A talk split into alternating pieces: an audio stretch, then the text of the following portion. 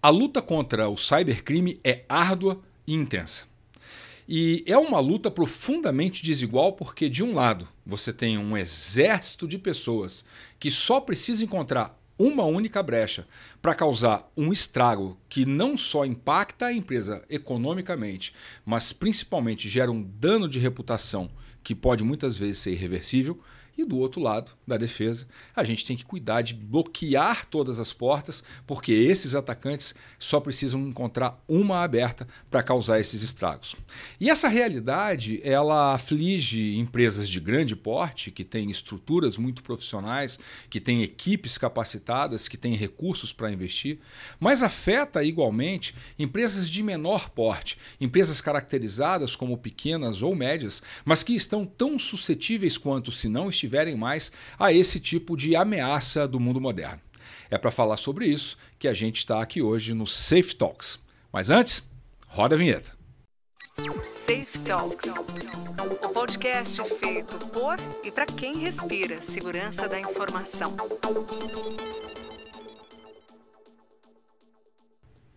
Olá, eu sou o Alan Costa vice-presidente de operações da ISH Tecnologia e o apresentador do Safe Talks, o seu podcast, para te ajudar a caminhar de maneira segura nessa estrada para o futuro. E um dado interessante aqui é que um estudo recente da IBM revela que aproximadamente 62% das empresas que são afetadas por incidentes cibernéticos caem nessa categoria de pequenas e médias empresas. Ou seja, uma crença que por muito tempo prevaleceu no mercado de que cibersegurança era uma preocupação mais presente em empresas muito grandes, em corporates, naquelas empresas com milhares de funcionários e com vários milhões de faturamento, essa crença cai por terra. A ameaça hoje está muito presente no mundo de uh, pequenas empresas e o grande problema é que essas empresas muitas vezes uh, têm muita dificuldade de entender como investir, onde investir e como justificar esse investimento, já que muitas vezes cibersegurança trata de investir recursos que são significativos para não se ver nada acontecer. E a gente vai falar disso ao longo desse nosso bate-papo, mas junto comigo, aqui no estúdio, eu tenho o Luiz Ricardo Guimarães, o gerente de desenvolvimento de negócios da nossa ESH. Seja muito bem-vindo, Luiz. Muito obrigado, Alan. É, Espero que contribuir com os meus 15 anos de experiência em cibersegurança e trazer para o nosso público né, que as pequenas e médias empresas, como você mesmo disse, que são as mais afetadas, podem sim e devem investir em cibersegurança. E a gente vai ajudá-las nessa caminhada. Maravilha. E vamos começar eh, falando de algo que talvez seja o cerne da questão. Né? Por que, que no final do dia é tão difícil né, é, para empresas de menor orçamento começar a trilhar essa jornada de aumento de maturidade em cibersegurança, de aquisição de tecnologias, de soluções que possam proteger essas empresas é, das ameaças cibernéticas?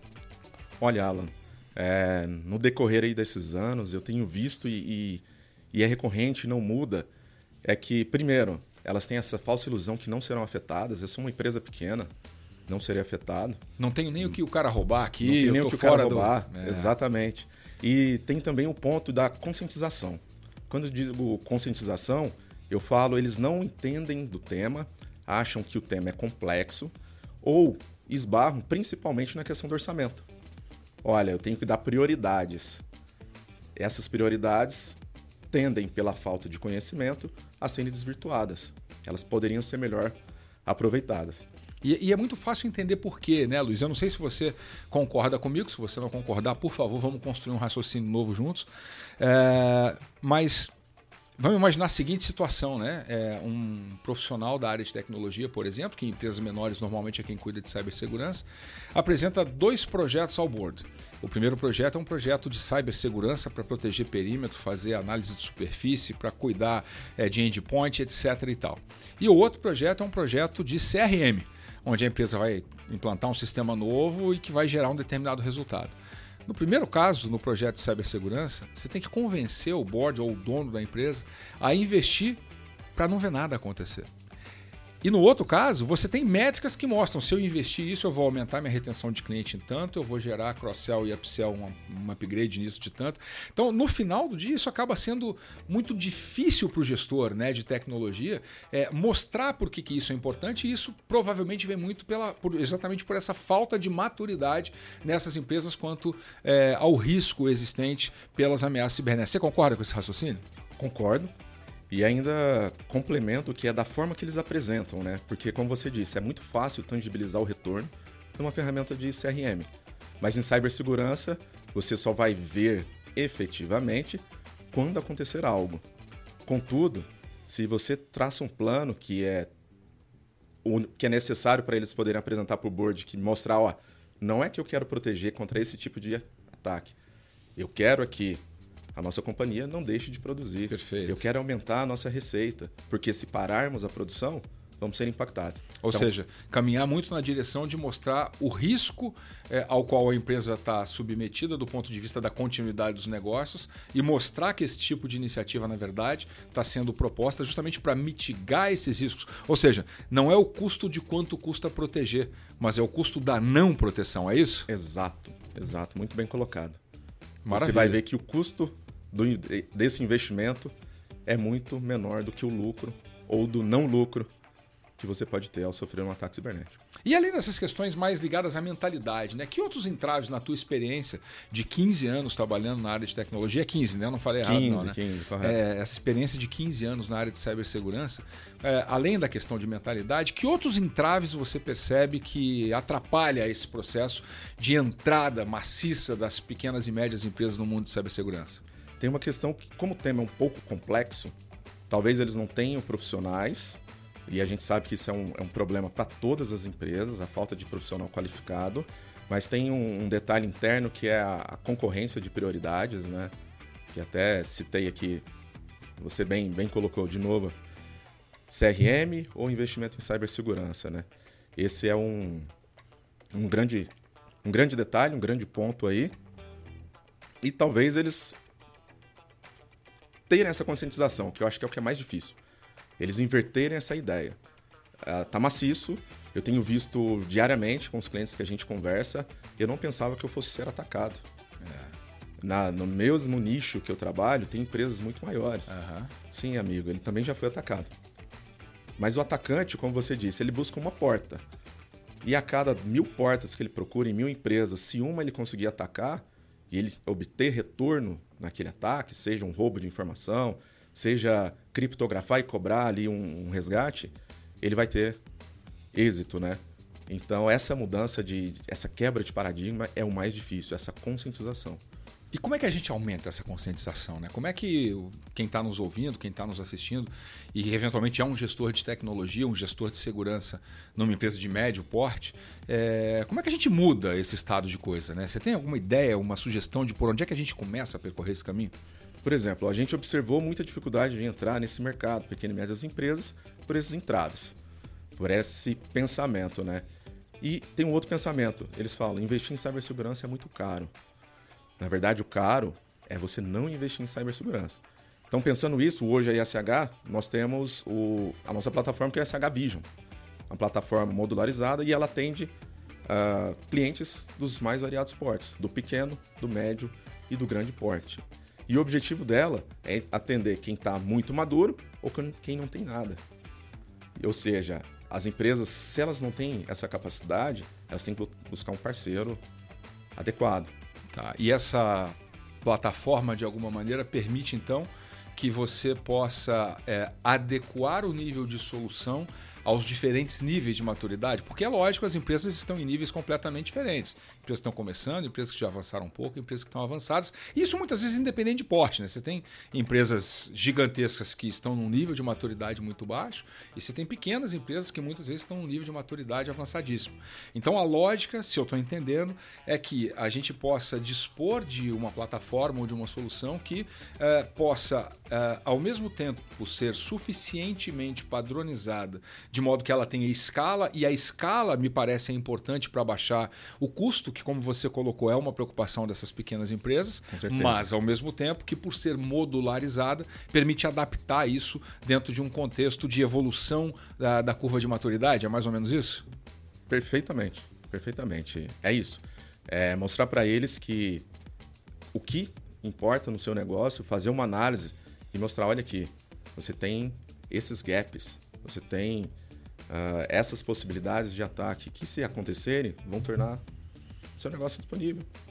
Como que a gente consegue adequar? E é como você falou, uma empresa grande que talvez não tenha maturidade sofre pelo mesmo, passa pelo mesmo processo de análise. Essa análise é muito importante. Esse é o primeiro passo. Perfeito. Esse é o primeiro passo. É olhar, tira uma fotografia. Como estamos? Da forma que estamos. Uhum. É, estamos protegidos? Não estamos. Se sofrermos um ataque, qual é o, o dano que pode ser causado? E a partir dali, traçar um plano evolutivo. Óbvio, vamos tomar algumas ações primárias, que devem ser imediatas. Eu digo assim, sempre que a gente faz essa análise, tem que ter os quick wins. Perfeito. O que eu tenho que executar agora que já torna o meu ambiente menos suscetível a um ataque. Ou mais resiliente, né? E a partir dessa análise, a gente traça essa maturidade. E aí, numa plataforma que a gente consegue escalar, eu consigo sim, degrau a degrau, conforme a necessidade vista nesse assessment, vou assim uhum, chamar, uhum. colocar da, da forma adequada os pontos de melhoria, e igualgando essa evolução essa maturidade. Legal. E, e, se a gente for pensar em termos de tecnologia e ferramenta, de uma maneira é, bem concreta, né? bem tangível, né? É, é, quando a gente está falando de empresas num nível mais incipiente de maturidade, numa maturidade mais baixa, é, o que, que, não pode faltar num plano de segurança? Como é que você é, desenha essa escala, né? essa, essa crescente em termos de adoção de soluções de tecnologias?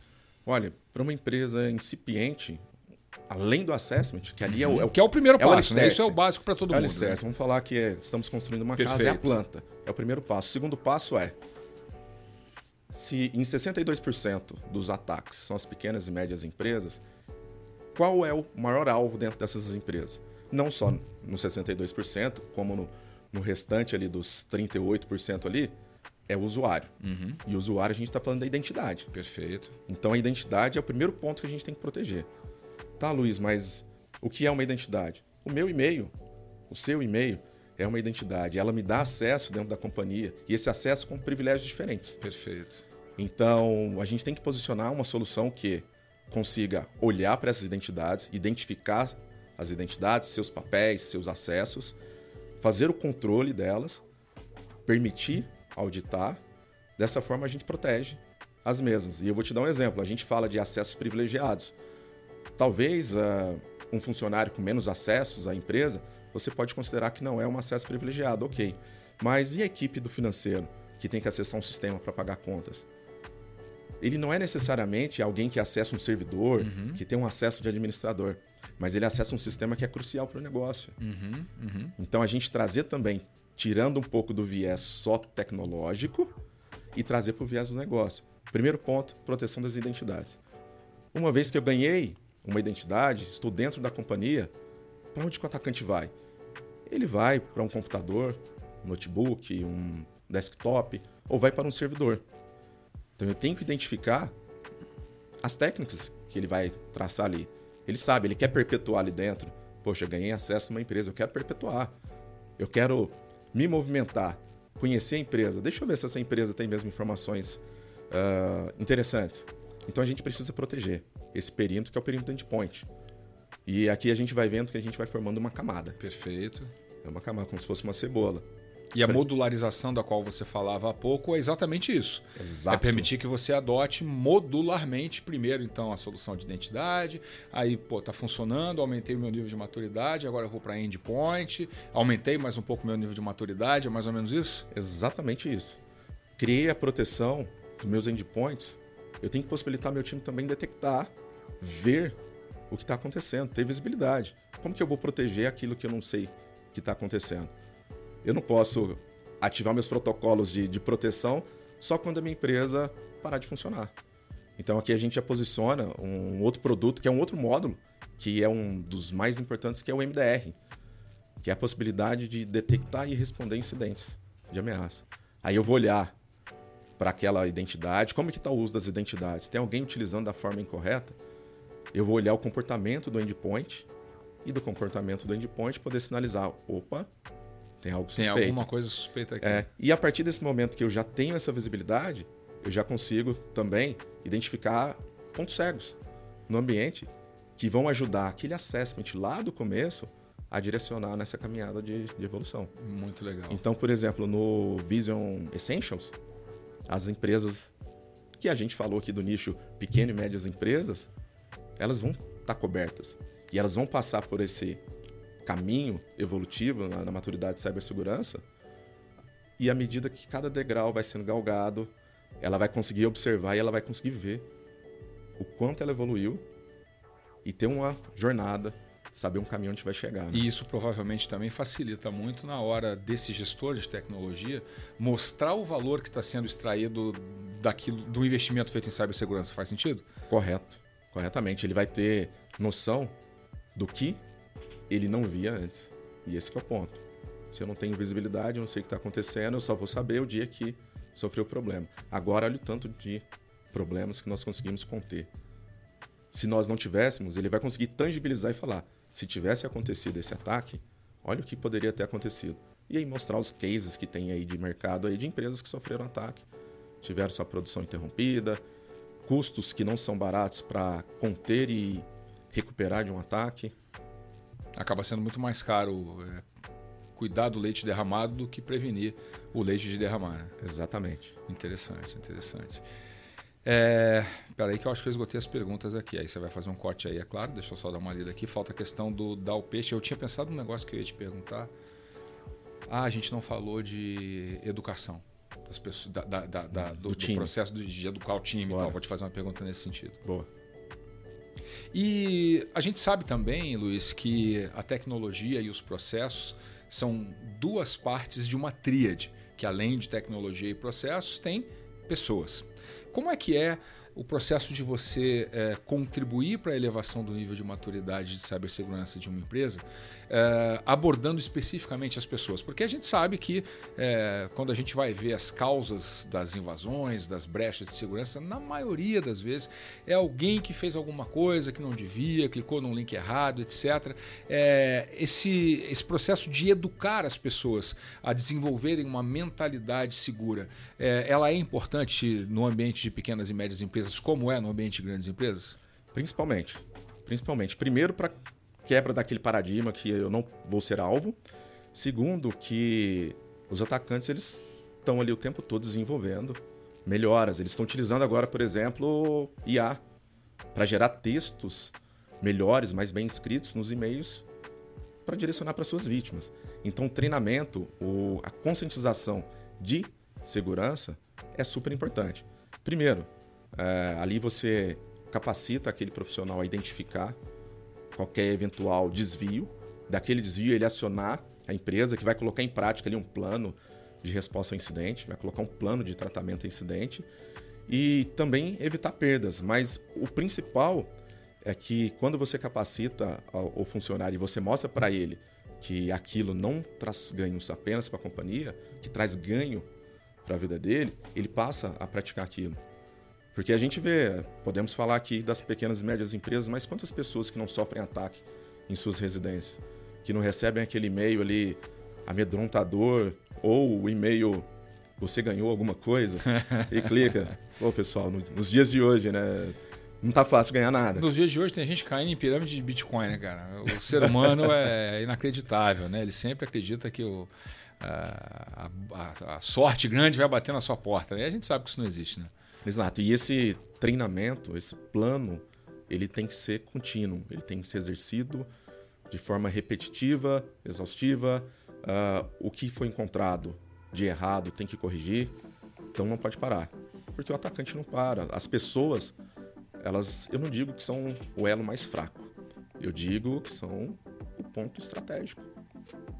Nós pessoas somos os pontos que uma vez. É, uma vez bem treinadas, bem educadas em cibersegurança, podem se transformar no pilar forte, né? Exato. Aquilo que, que traz mais garantia dessa segurança. Né? É, e causando essa dificuldade para o atacante, ele vai bater na porta dos outros pontos que nós colocamos as proteções. Cara, isso é muito interessante, né? Porque é, eu, eu, vejo isso no dia a dia, né? Ah, pô, eu sou uma empresa pequena, o cara não vai bater na minha porta, eu tenho muito, muita gente maior do que eu, melhor do que eu, etc e tal. E quando eu ouço isso, eu me lembro uh, da piada né, do, dos dois caçadores que estavam lá no meio da selva e uh, ficaram sem munição e apareceu um leão. E um dos caçadores tirou a mochila das costas e começou a calçar o tênis.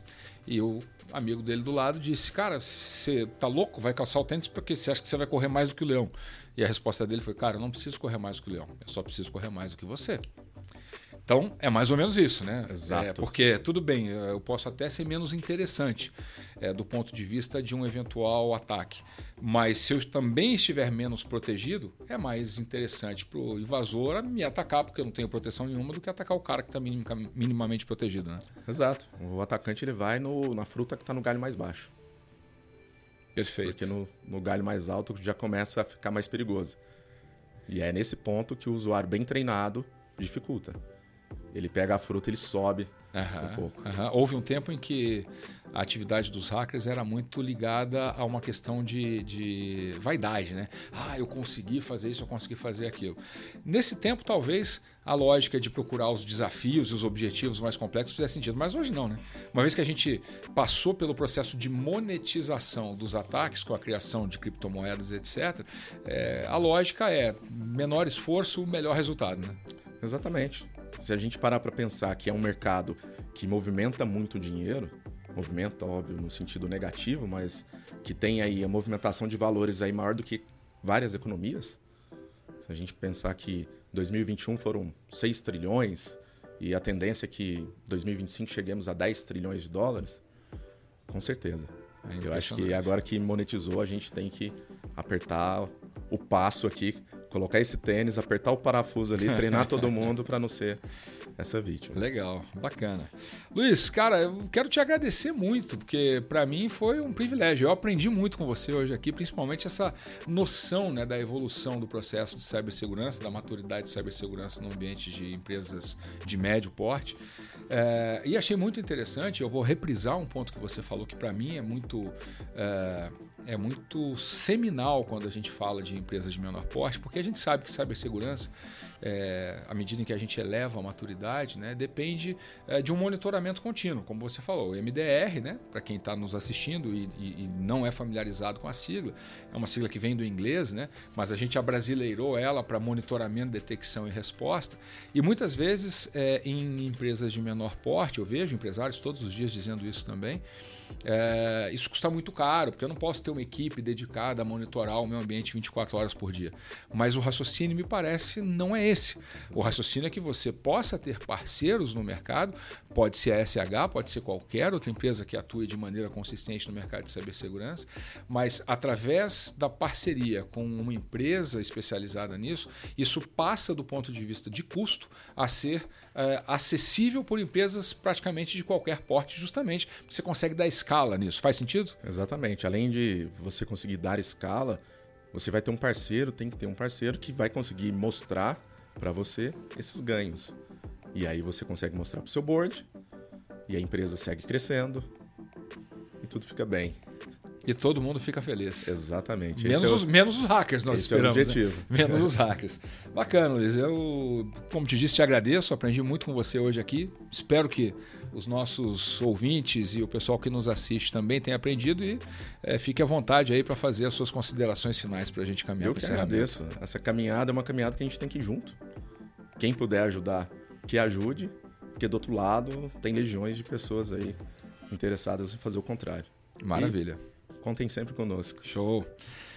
E assim nós chegamos ao final de mais um episódio do Safe Talks, o seu podcast uh, que te ajuda a caminhar de maneira mais segura nessa estrada para o futuro. E acompanha a gente, fica ligado, fica ligada que nos próximos episódios, como sempre, a gente vai trazer assuntos bastante relevantes com convidados cada vez mais especiais. E não se esquece, de nos seguir, seguir a SH nas mídias sociais e, se você gostou desse episódio, é, curtir e compartilhar com outras pessoas para quem essa informação possa ser útil. Um abraço e até a próxima. Safe Talks, o podcast feito por e para quem respira segurança da informação.